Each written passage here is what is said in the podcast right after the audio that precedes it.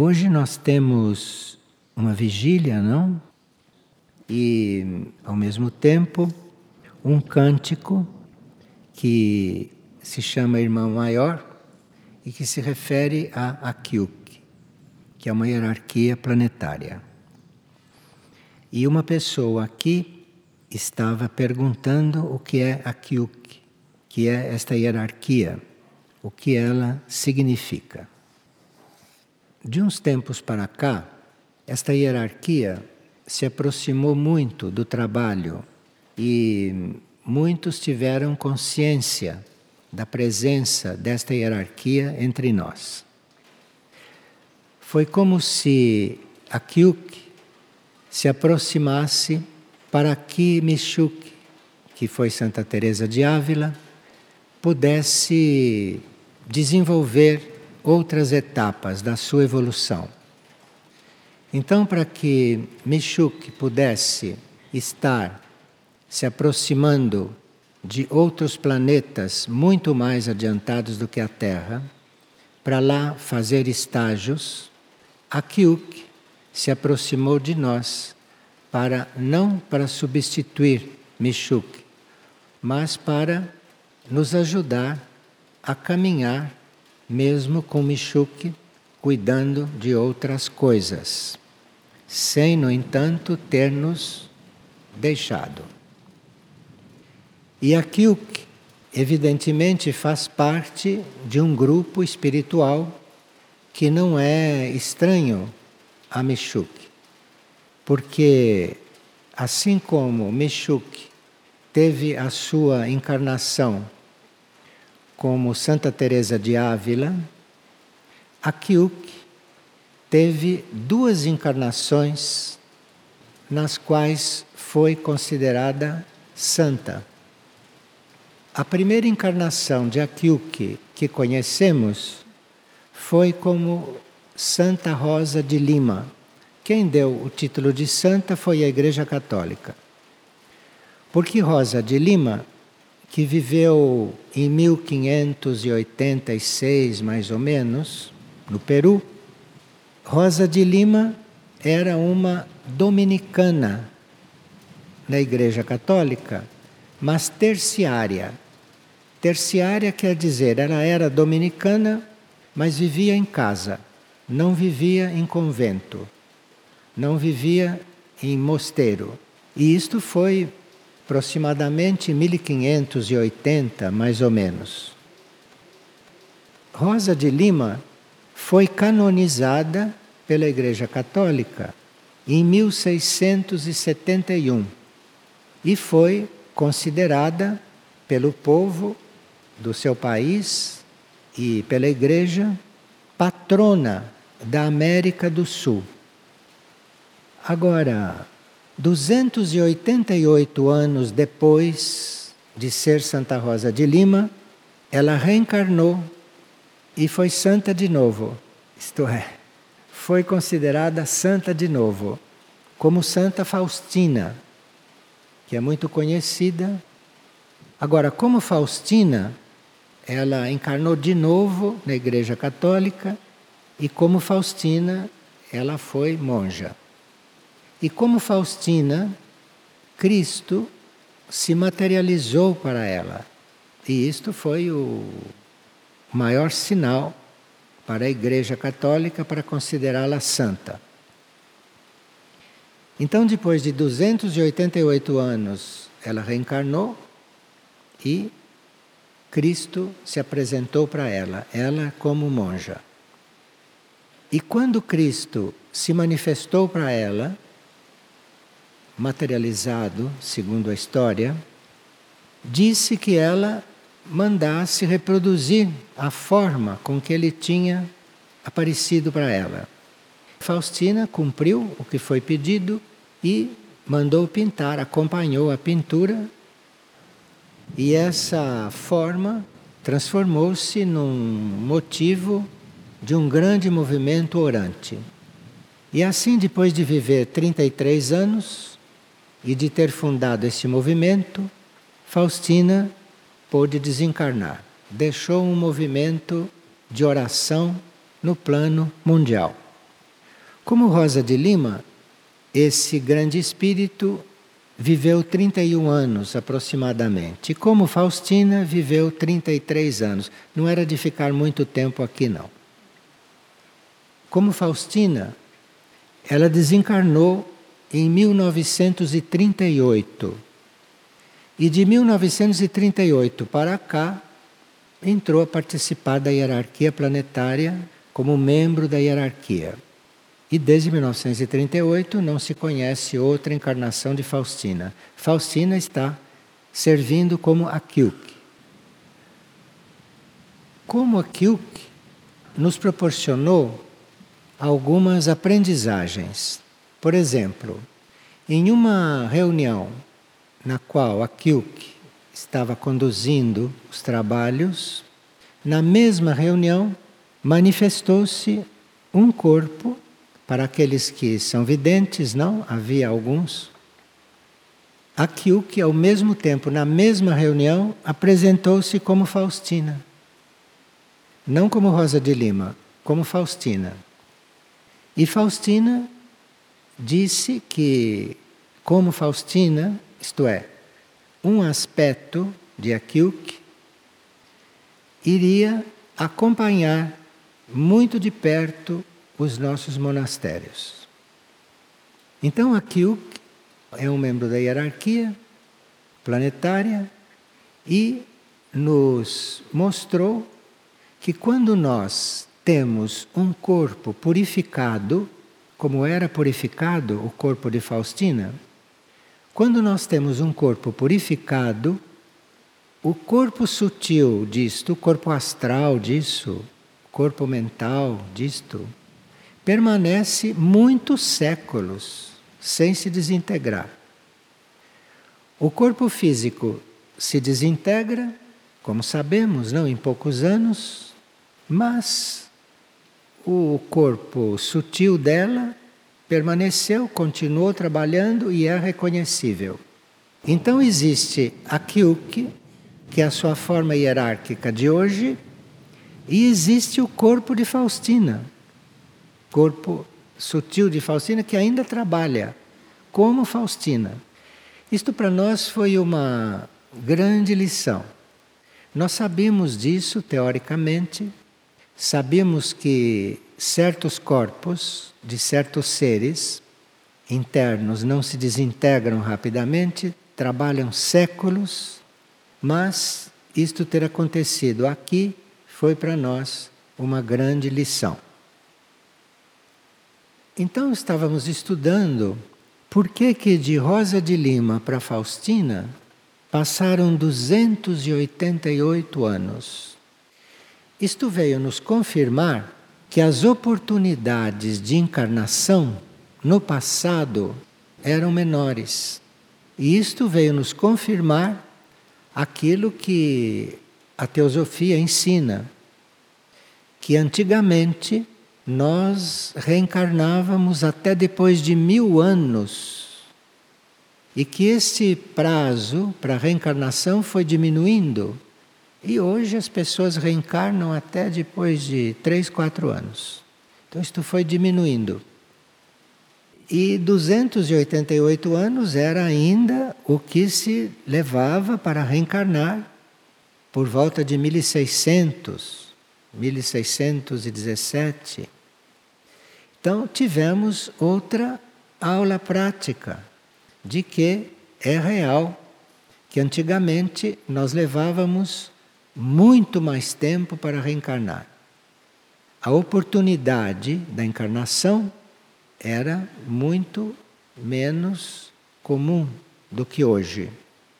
E que no passado se esperava mais de mil anos até para se reencarnar, se esperava séculos para uma oportunidade de encarnação.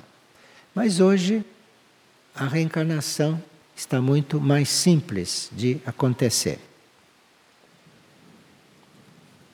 O que elas nos ensinaram em contato conosco, o que elas nos ensinaram é que nós precisamos amar alguma coisa de grande como por exemplo, Cristo Elas deram o exemplo de Cristo.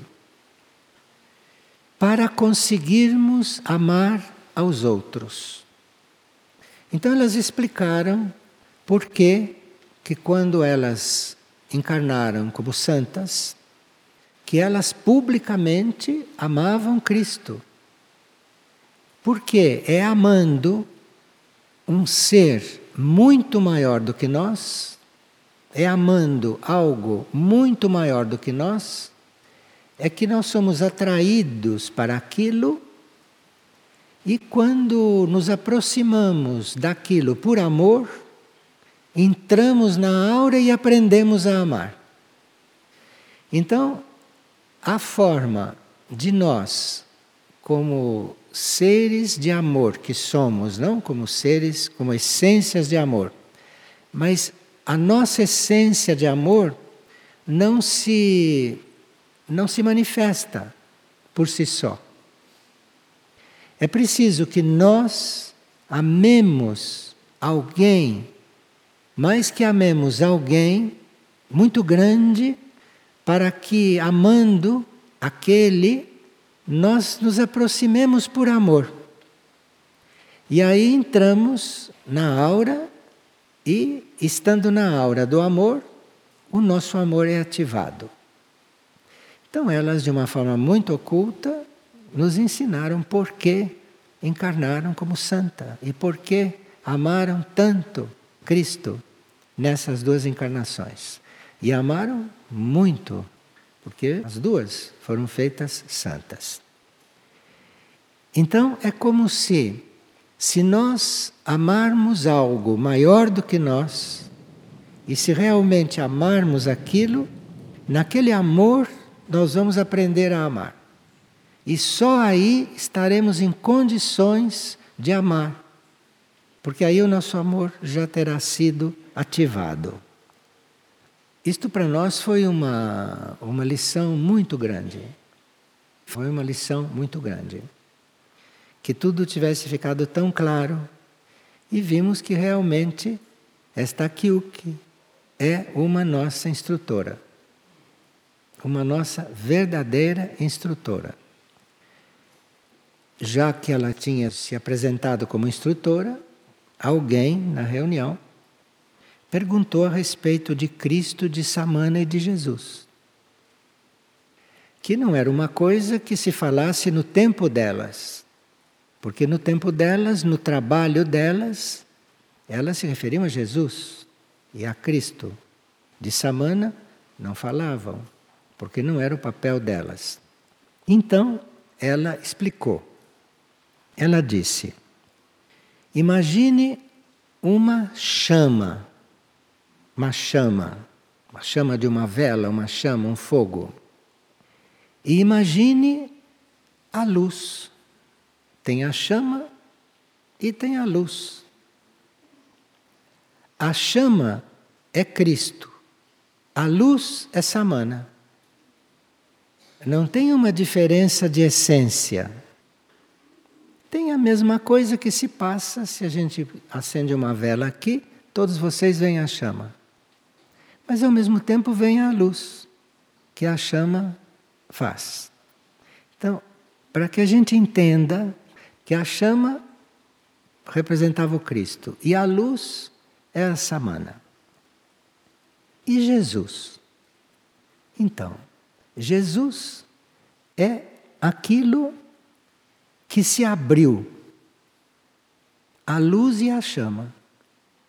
Então Jesus foi aquele que viveu para se abrir a isto, se abriu a isto e com isto conseguiu um homem tendo se aberto a luz e a chama, a Samana e a Cristo, um homem abriu este caminho para nós. E hoje graças à chama, graças à luz, graças àquele que se abriu e que foi iluminado por tudo isso, todos nós hoje podemos nos abrir à luz e à chama. Foi assim que elas explicaram. Agora, elas disseram logo: nós somos todos aspirantes. Estamos falando estas coisas como aspirantes, porque todos nós somos aspirantes. Bem, aí ficou uma interrogação no ar e disseram que sem humildade e sem simplicidade não se dá um passo nessas coisas. E repetiram: somos todos aspirantes. Então vamos aspirar, vamos aspirar a luz.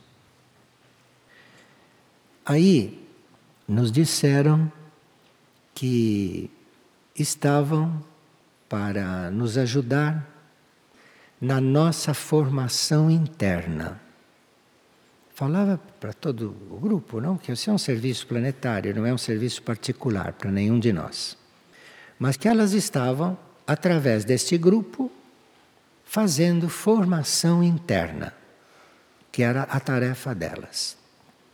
E aí perguntamos: o que é formação interna? Ela disse: no passado se chamava de formação religiosa, mas hoje nós falamos formação interna. E o que é formação interna? É nós trabalharmos para nos coligarmos com a nossa vida interior. Então, nenhum ser desse nível vem fazer conosco outra coisa que não ser treinar-nos para que a gente faça conscientemente a nossa vida interior. E isto chama-se formação interna, que é o que elas fazem aqui. Por que disse? Se nós não cuidarmos da nossa formação interna, isto é, se nós não cuidarmos de providenciarmos a nossa coligação com a nossa vida interior, nada é possível no caminho evolutivo além da evolução material. Evolução material nós fazemos sempre, mas evolução interna, evolução superior, só começa quando nós vamos em busca da nossa coligação com a nossa vida interior. E aqui parece que existe, na hierarquia planetária, muitos seres, muitas consciências evoluídas, como elas, não? Que cuidam da humanidade no sentido de ajudá-la a se coligar com a própria vida interior. Porque sem coligação com a vida interior não há evolução além desta evolução material. Então há muitos membros da hierarquia planetária que cuidam no planeta de auxiliar a humanidade nesta coligação. Porque se nós não tivermos um contato com esta nossa realidade interior, com a nossa vida interior, nós não temos atração pela evolução superior. Então, depois de tanto tempo, não, vamos realmente assumir a nossa vida interior.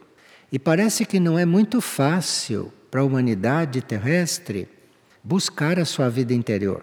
Porque a humanidade terrestre está muito distraída, está completamente distraída com o que se passa em torno com o que se passa fora dela.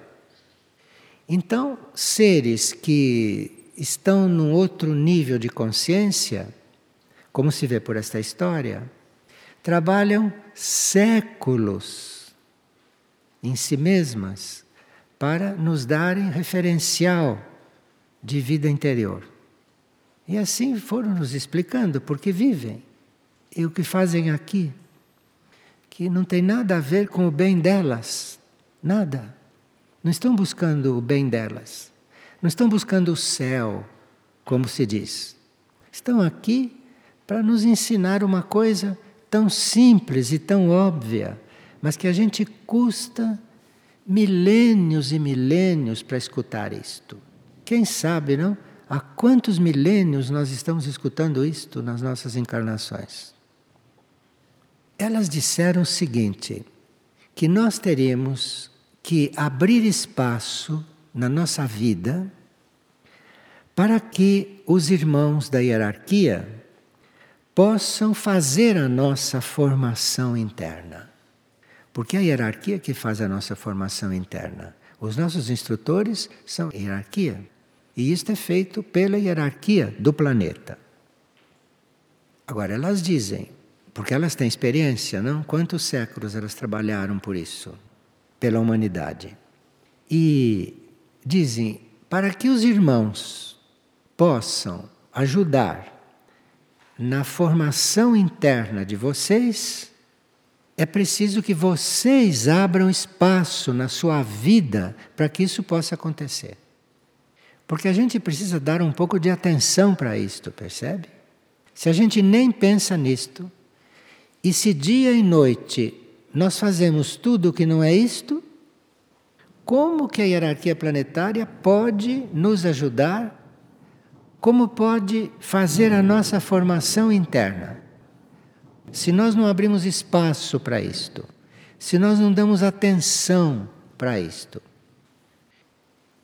Então, você tem há séculos, há séculos, instrutores para a formação interna e até hoje nós não estamos conscientes da nossa vida interior conscientes, como elas eram conscientes. E elas nos disseram: o orgulho é muito sutil. E quando existe a possibilidade de nós aprendermos alguma coisa e não darmos importância, segundo elas, é por orgulho. É por orgulho de nós termos que reconhecer que não sabemos alguma coisa. Veja como somos orgulhosos. Elas podem falar assim conosco porque elas passaram por tudo isto e chegaram, chegaram a talvez não ser orgulhosas. Porque nos avisaram desde o primeiro que somos todos aspirantes. Então o orgulho é tão sutil nas palavras delas que nós não o percebemos de tão sutil que ele é, mas orgulhosos somos todos, cada um num grau. Uns são visivelmente orgulhosos, escandalosamente orgulhosos, e se orgulham de ser orgulhosos. E outros não percebem que são orgulhosos, mas orgulhosos deram a entender que então, nós teríamos que realmente desenvolver a humildade para começar. A humildade, porque o orgulho está presente. E nós temos que desenvolver a humildade bem conscientemente. E aí nós dissemos: dê um exemplo. Como devemos ser? Vocês devem se sentir o pano de chão que está limpando o piso. Olha, Falaram claro, hein? Muito claro. Sejamos o pano de chão que limpa o piso. Nem a vassoura. É o pano de chão que nós temos que nos sentir. Eu acho que deram a elas o título de santa e acho que não erraram. Porque para dizer isso elas se sentem, tem isso é vivido, não? Agora ela diz, porque sabem que aqui o nosso trabalho tem que ser também serviço, não? Rede de serviço. Então disseram que enquanto nós não estivermos doados, não ajudando, servindo, enquanto nós não estivermos doados ao nosso irmão mais fraco, ao nosso irmão mais pobre, ao nosso irmão menos inteligente, ao nosso irmão mais rude, nós não superaremos o orgulho. Isso está muito em sintonia, não? Com toda a instrução que Madre Teresa de Calcutá estava nos dando paralelamente. Vou repetir. Enquanto não estivermos doados ao nosso irmão mais fraco, ao nosso irmão mais pobre, ao nosso irmão menos inteligente e ao nosso irmão mais rude, nós não superaremos o orgulho. Então aqui tem um trabalho muito simples para fazer, muito claro. Não sei se é simples, porque nós fazemos isto muito homeopaticamente, não durante as vidas, mas agora está completamente visível para nós. E aí, Faustina, isto é, que como Faustina, disse que ia cuidar de nós naquilo que é a aprendizagem tradicional. E tudo isso que se falou aqui é aprendizagem tradicional. Nós não falamos nenhuma novidade aqui. Isto é aprendizagem tradicional. E que aquilo que ia cuidar da nossa aprendizagem como ordem, graça, misericórdia. Por isso são duas. Por isso que está sendo usado o corpo antigo para nossa aprendizagem tradicional. Porque é aquilo que está aqui para a ordem graça misericórdia. Que, segundo o que nós fomos informados, é algo que deve restaurar as ordens que hoje se arrastam pelo planeta de uma certa forma, mas que aqui tem que realmente existir uma ordem. E para isso ela está aqui com outros irmãos nos ajudando. E aí perguntaram: o que é ser esposa de Cristo? Porque está escrito na história que todas essas santas se consideravam esposas de Cristo. O que quer dizer esposa de Cristo? Vocês são esposas de Cristo. O que é isto? Ela disse: ser esposa de Cristo não tem nada a ver com casamento, não tem nada a ver com esposa, como vocês acham que é uma esposa. Ser esposa de Cristo é uma coisa simbólica, que significa deixar de existir para existir por aquilo que é maior. Isto no céu quer dizer esposa, não tem nada a ver com o que é aqui. Então, sim, Ser esposa de Cristo é entregar tudo o que a gente significa, é deixar de existir para existir ali e deixar aquilo existir em nós. E assim, sendo esposas, nos tornamos um só. Agora elas disseram: para isso, para você ser uma verdadeira esposa do maior, isto é, para você deixar de ser o que é e aquele viver aqui, a mente e o emocional devem ser doados em sacrifício. Porque mente e emoção não tem nada a ver com esse processo, nada. Isto começa você vai realmente entrar num matrimônio é quando mente e emoção não tiverem mais nada a ver com o processo. Isso deve, deve ter acabado. Então tem que ter um ciclo de purificação, de transmutação, porque a mente e a emoção devem estar completamente submetidas a uma vontade de um outro nível, além do mental, que ela chama de vontade da alma, vontade do eu superior. E quando nós submetemos a mente e a emoção à vontade do eu superior, a vontade que está além da mente, aí nós entregamos a mente e a emoção ao sacrifício.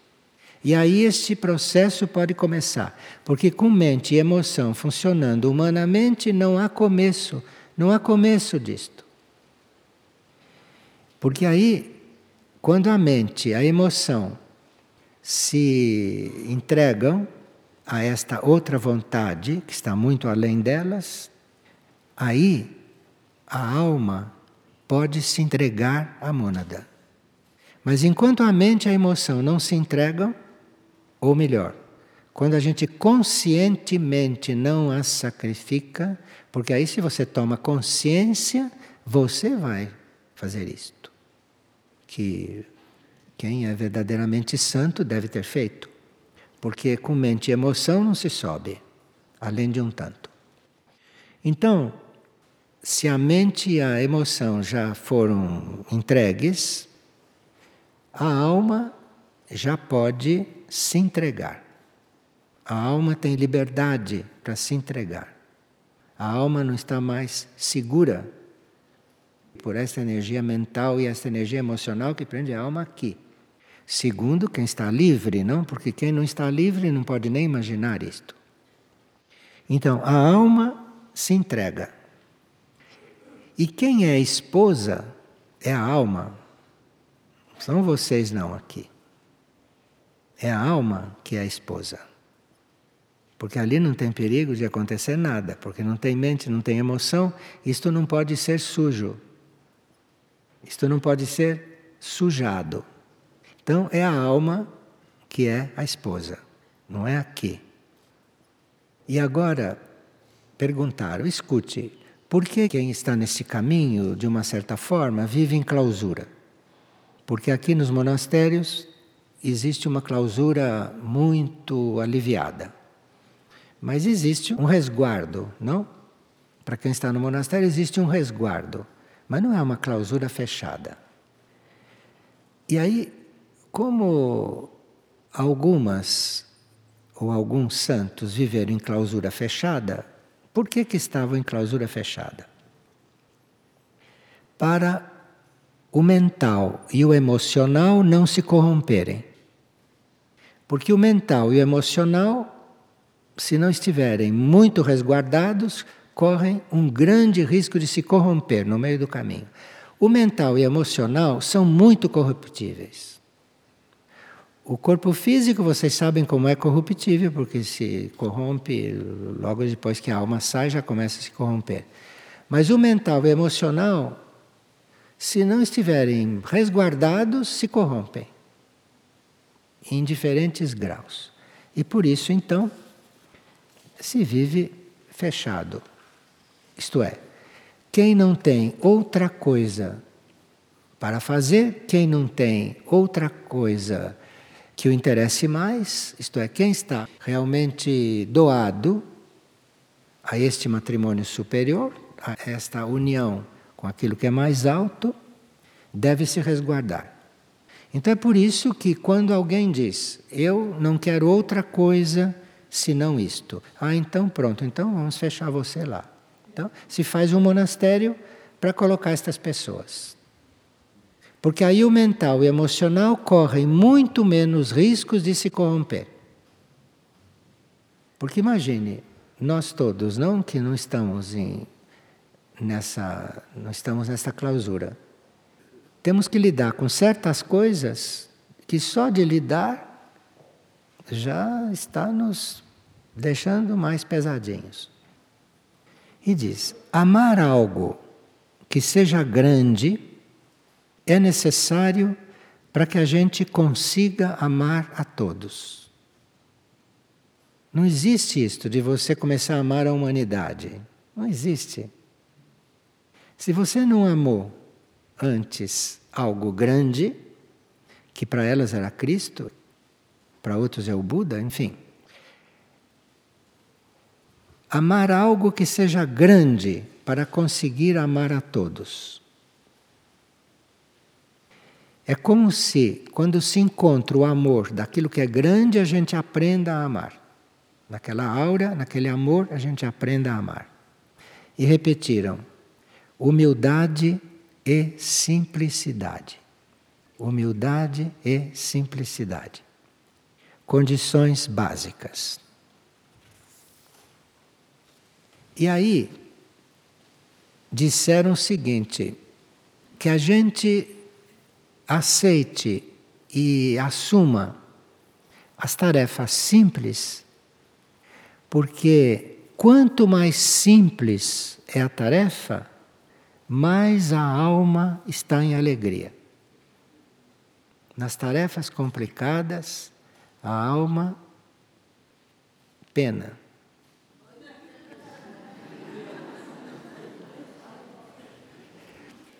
Nós teríamos que aprender, não é? A humildade e a simplicidade. A propósito de tarefas, ela diz: tarefas simples e humildes. Isto é uma dádiva, é uma graça para a alma.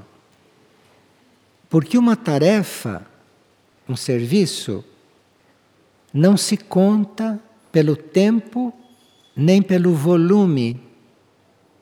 Tempo e volume são coisas que normalmente dão importância à tarefa.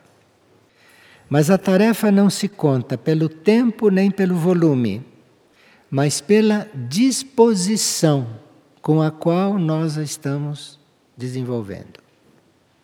O que conta é a disposição. Está claro isso, né? Não é a grande importância da tarefa. A tarefa não se conta pelo tempo nem pelo volume, mas pela disposição. A tarefa deve nos dar disposição para se estar iguais a todos. Esta é a tarefa espiritual. Qualquer uma serve. Depende da nossa disposição.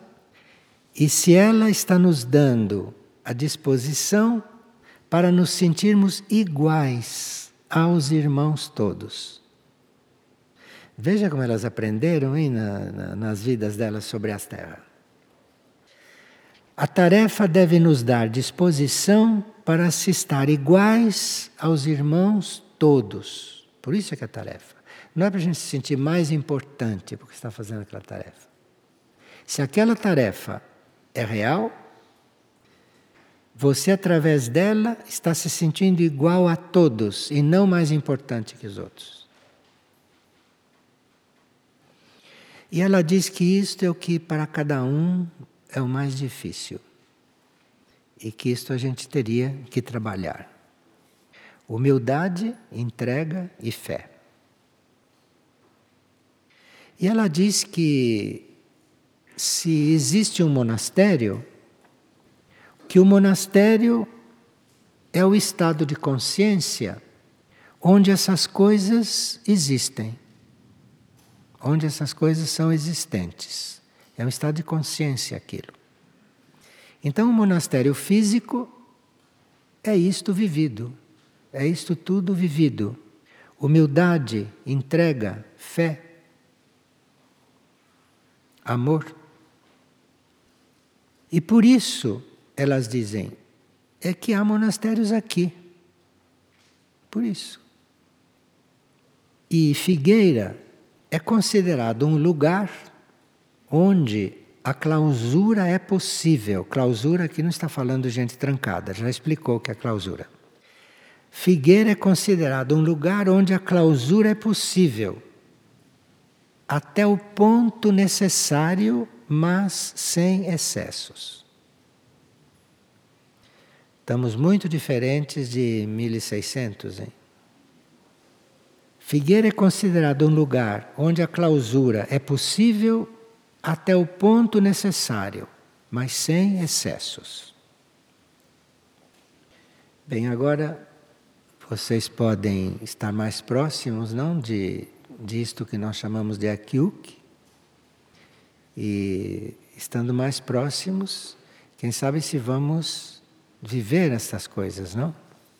Se vamos viver esta humildade, esta entrega, esta fé, para depois chegarmos ao amor, não é? Mas o amor precisa que estejamos abertos para o mais pobre, o mais tudo, o mais tudo.